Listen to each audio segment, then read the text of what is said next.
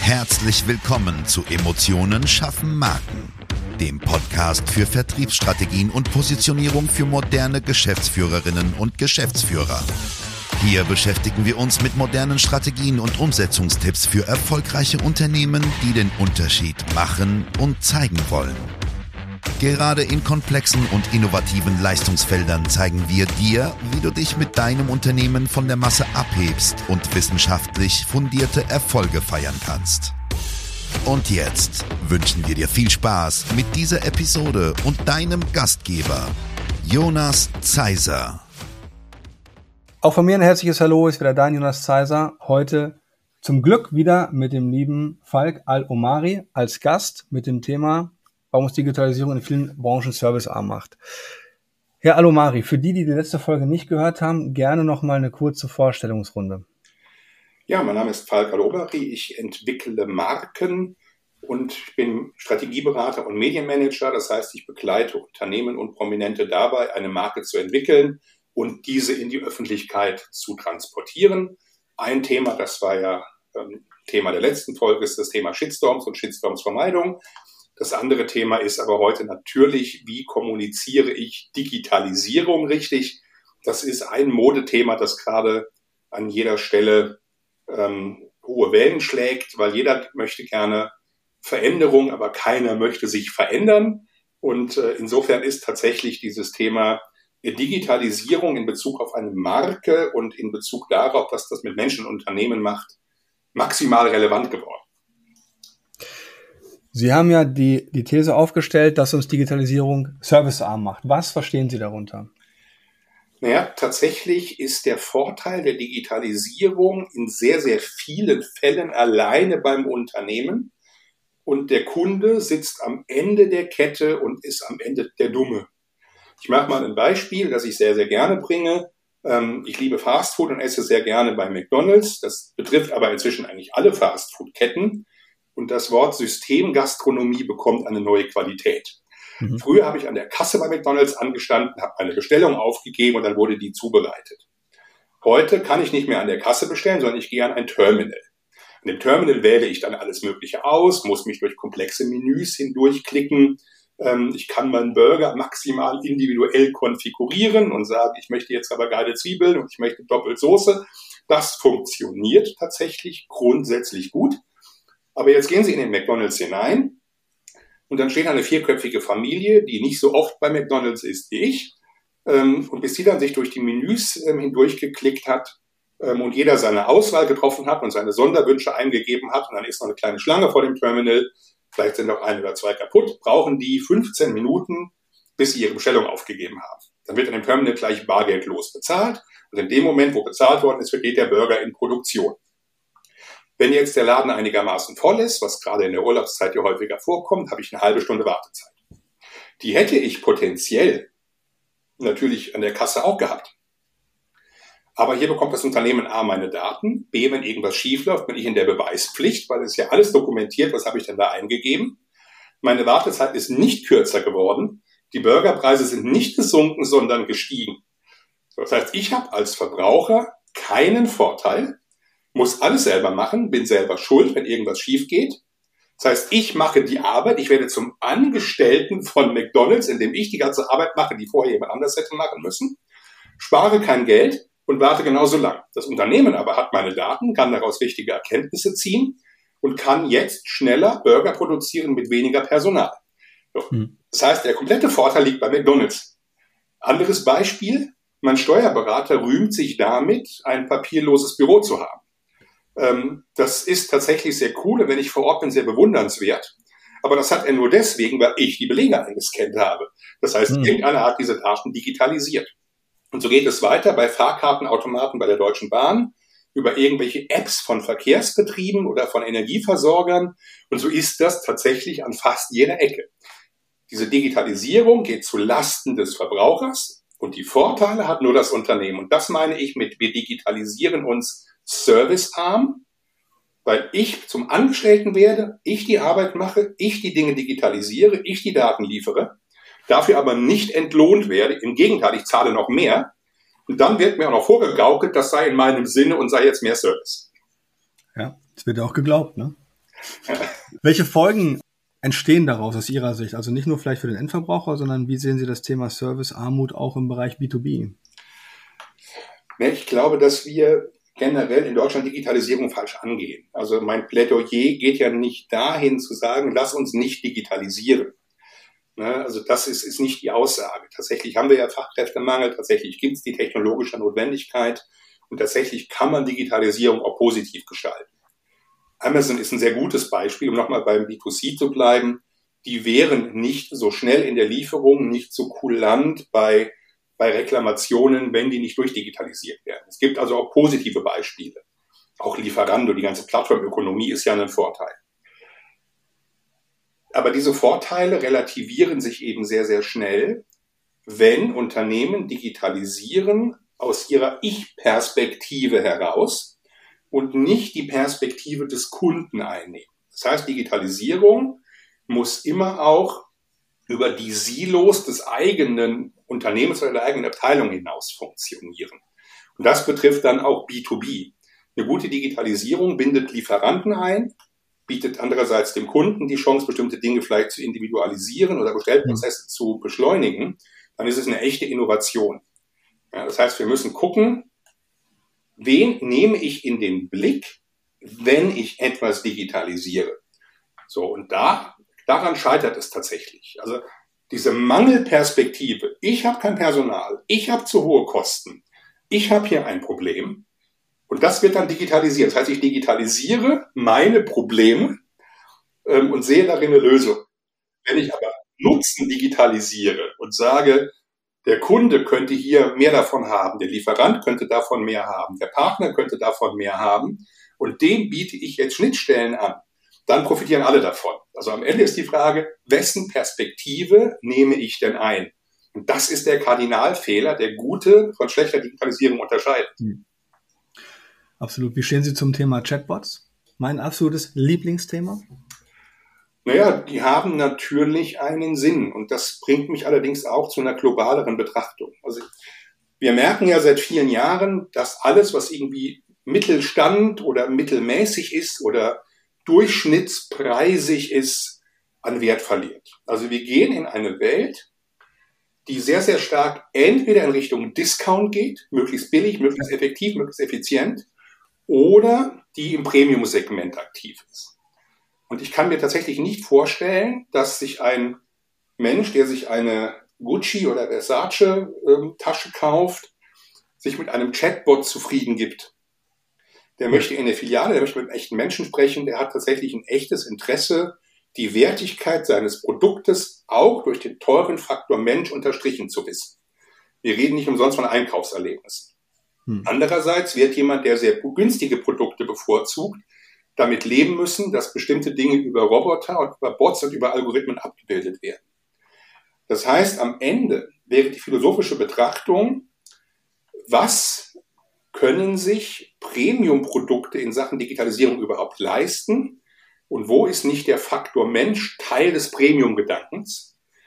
Und an der anderen Seite wird es immer Menschen geben, die vielleicht geringere ethische Standards haben, die ein geringeres ähm, Einkommen haben, dadurch billigere Produkte kaufen. Die werden immer mehr durch Chatbots und Algorithmen abgefrühstückt in ihren Belangen. So. Und das ist genau die Frage, wie viel Digitalisierung und welche Digitalisierung passt zu mir als Marke in meinem Kundensegment? Und die Frage muss ich mir tatsächlich stellen. Also ich kann mir nicht vorstellen, dass der automatische Check-in in einem Hotel ähm, der Fünf-Sterne-Kategorie funktioniert. Da möchte ich den Concierge haben, der mich begrüßt und mein Gepäck hochträgt und den Rezeptionisten, der mich eincheckt. Aber wenn ich irgendwo ähm, an der Autobahnraststätte bin und in ein B&B-Hotel beispielsweise gehe, werde ich einen solchen Roboter oder eine Maschine oder auch einen Chatbot akzeptieren, der mich quasi über Sprachsteuerung eincheckt. Die Frage meiner persönlichen Erwartung. Also das alles gute Funktionen, alle wichtig und können alle zu mehr Service beitragen, wenn sie auf das richtige Marktsegment treffen und aus Sicht des Kunden gemacht sind. Ich frage mal ganz ketzerisch. Das heißt, Service ist ein Luxusartikel?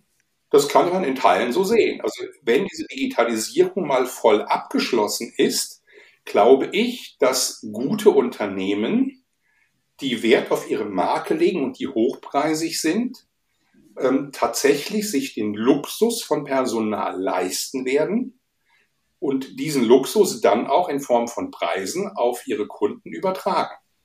Hm. Also ich glaube, dass je höher ich in einem, in einem Preissegment komme, je mehr ich Premium bin, umso mehr werde ich damit werben können im weitesten Sinne, dass ich für bestimmte Dinge noch Menschen einsetze im Sinne der Qualität.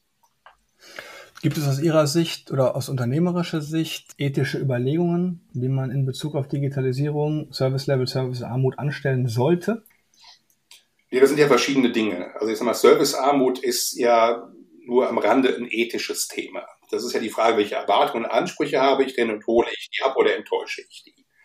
Die eigentliche ethische Frage findet ja gerade in der öffentlichen Debatte auch statt. Ähm, was macht denn jetzt eine KI oder ein Algorithmus am Ende mit den Menschen, die dahinter sitzen? Also ist jetzt diese KI oder der Algorithmus etwas, ähm, der Menschen versklavt und in Routinen presst? Oder ist es genau die Erlösung aus solchen Routinen, weil sie von entsprechender unwürdiger, ungewollter, unkreativer Arbeit befreit. Also die Frage ist, wie beim Messer, das kann ich eben zum Brotschmieren benutzen, als auch dazu jemanden zu töten, ist auch die Frage, wozu ist KI denn eigentlich gemacht? Jede KI, die Menschen entlastet von Dingen, die Menschen eigentlich nicht machen sollen, weil sie routiniert sind, weil sie geistig verarmen, ähm, die sollten vermieden werden. Also der Geist der Programmierer und der Entwickler ist tatsächlich dabei entscheidend und die Zielsetzung. Aber ich kann ethische Standards auch nicht außen vor lassen. Also ich kann nicht hm. jede Entscheidung einer KI überlassen. Aber natürlich muss ich auch wissen, eine KI kann am Ende bessere Entscheidungen treffen als ein Mensch.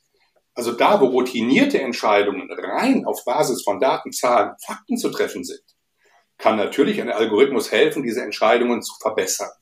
Das ist aber in der Regel nicht im Service der Fall. Ich kenne keinen Algorithmus, der Empathie besitzt, zumindest mal noch nicht, und der menschliches Verhalten so abholt, wie wir uns das wünschen. Heißt, in der Reklamationsabteilung würde ich wahrscheinlich weniger auf KI setzen, weil ich da die Chance habe zu einem After Sales und zu einem echten menschlichen Kontakt.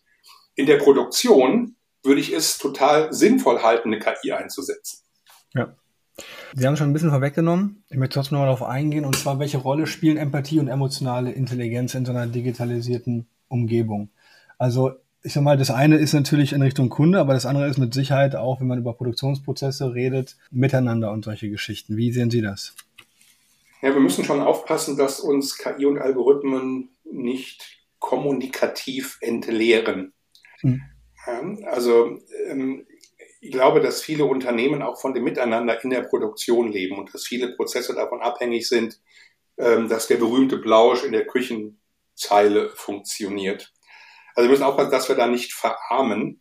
Wir haben das ja schon erlebt ähm, durch die sozialen Netzwerke, ne, dass die Aufmerksamkeitsspanne vieler Menschen irgendwo die 10 bis 15 Sekunden Marke kaum noch übersteigt. Ähm, wir nur noch irgendwie im Twitter-Style miteinander umgehen und das führt zu vielen Missverständnissen. Das wird sicherlich durch KI am Ende nicht besser werden. Auf der anderen Seite hat das auch ein sehr demokratisches äh, Wesen, dass jetzt Menschen, die Sprachprobleme haben, die Sprachbarrieren haben oder Sprachschwächen haben oder einfach auch dieser Mutter- oder Landessprache nicht mächtig sind, plötzlich die Chance haben, über KI teilzuhaben und sie schneller zu integrieren.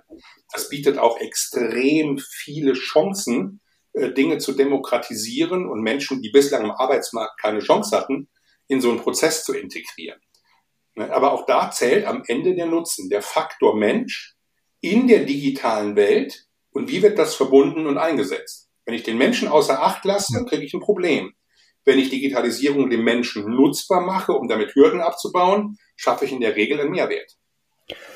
Wie können dann so Themen wie Weiterbildung, Schulungen dazu beitragen, so ein Service-Level trotz Digitalisierung, trotz fortschreitender neuer Technologien auf einem bestimmten adäquaten Level zu halten. Also es gibt ja oft das Thema, der eine sagt, die Mitarbeiter fühlen sich bedroht durch die KI, was natürlich Quatsch ist.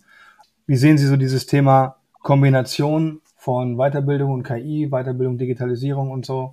Ja, es ist absolut notwendig. Es wird keinen Job mehr geben, der nicht in irgendeiner Art und Weise digitalisiert ist. Weil auch derjenige, der am Telefon von Mensch zu Mensch eine Reklamation aufnimmt, wird am Ende diese Reklamation in irgendeinen Rechner eingeben müssen, um sie zu dokumentieren. Hm. Also keiner wird ohne digitale Projekte an irgendeiner Stelle mehr auskommen können. Da hat es natürlich Sinn, Menschen zu befähigen, damit umzugehen.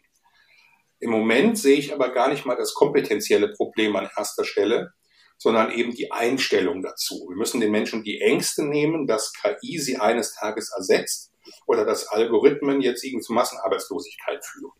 Ich glaube eher, dass ähm, diese Digitalisierung, die wir im Moment haben und die ja noch nicht abgeschlossen ist, das, was ich am Eingang geschrieben habe, ähm, zeigt ja nur, dass Digitalisierung irgendwie noch auf halbem Weg ist und teilweise auf halbem Weg stehen bleibt. Sie ist ja per se deswegen nicht schlecht. Wenn wir mal eine Volldigitalisierung haben, wo tatsächlich das miteinander verschmilzt, ähm, dann hat der Mensch eine ganz wichtige Funktion der Steuerung und der Integration in diese Prozesse. Und ihm die Sorge davor zu nehmen, dass ihm das entmenschlicht, das ist im Moment die Hauptdebatte, die wir aus meiner Sicht führen müssen. Wie schaffen wir es, Menschen für Technik und Digitalisierung so zu begeistern, dass sie da sorgenfrei reingehen können und Spaß daran haben, weil sie am Ende ihre Arbeit besser und schneller und schöner machen können. Das wird nicht für jeden Einzelnen gelten, weil natürlich nicht jeder, der seinen Job durch Digitalisierung verliert, ähm, dann eins zu eins irgendwas Neues finden wird. Aber die breite Masse der Menschen wird durch Digitalisierung potenziell in der Arbeitswelt Vorteile haben. Aber nochmal, die Perspektive ist entscheidend.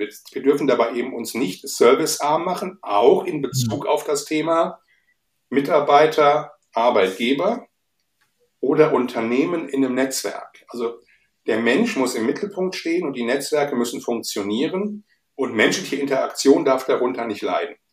Digitalisierung ist so lange sinnvoll, solange sie den Menschen in seinen Stärken stärkt. Ja, ja, hallo Mari. Ich glaube, ein besseres Schlusswort hätte ich nicht finden können. Ich würde aber gerne eine abschließende Frage stellen, die brennt mir natürlich äh, auf der Zunge. Und zwar, wenn wir wissen, dass wir eine größere Diskrepanz zwischen bestehendem und nicht bestehendem Service-Level haben, wie würden Sie die Entwicklung in, in Bezug auf Positionierung und Service deuten, beziehungsweise welche Tendenzen sehen Sie für die Zukunft? Das habe ich ja eben schon gesagt. Ich glaube, dass sich Unternehmen, die sich in einem Hochpreissegment befinden, die exklusiv hm. sein möchten und hohe Ansprüche haben an die Interaktion mit ihren Kunden, viele Dinge nicht digitalisieren sollten und stattdessen auf den hm. Faktor Mensch setzen sollten. In einem Fünf-Sterne-Hotel, in einem Luxusbrand ist die Positionierung sehr klar. Schau her, wir haben dies und jenes bewusst nicht digitalisiert, weil wir dir, lieber Premium-Kunde, Exzellenz im menschlichen Miteinander bieten wollen. Das siehst du auch in unserer Marke. Unsere Produkte sind aus Handarbeit, sie bestehen aus wertigen Materialien, du sprichst mit echten Menschen. Und es wird eben andere Dinge geben, die die Geschichte erzählen können. Lieber Kunde, wir haben sehr viel digitalisiert Du machst vieles selbst. Dafür ist es 100% dein Produkt. Dafür ist es aber eben auch preiswert, weil du viele Aufgaben übernimmst. Wir müssen aufpassen, dass wir nicht beides miteinander vermischen. Und das ist der entscheidende Punkt. Wenn McDonald's jetzt extrem billig wäre, würde ich das mit den Terminals ja akzeptieren. Aber tatsächlich kostet das McDonald's-Menü fast so viel wie eine normale Mahlzeit in einem Restaurant ist aber am Ende eben dann doch nur in Anführungsstrichen Fast Food. Und da haben wir eine Diskrepanz. Das muss zueinander passen. Es kann nicht sein, dass ich hohe Preise verlange, extrem hohe Margen mache und auf der anderen Seite dem Kunden die Arbeit zumute. Da liegt die Positionierung. Wenn ich hohe Preise nehme, kann, muss ich mir auch den Faktor Mensch in der direkten Interaktion leisten. Und da wird demnächst die Trennlinie zwischen Premium und Discount verlaufen. Okay. Vielen, vielen Dank, Herr Alomari. Es war wie immer absolut ja, ergebnisreich und vor allem aufschlussreich. Vielen, vielen Dank, dass Sie da waren. Sehr gern.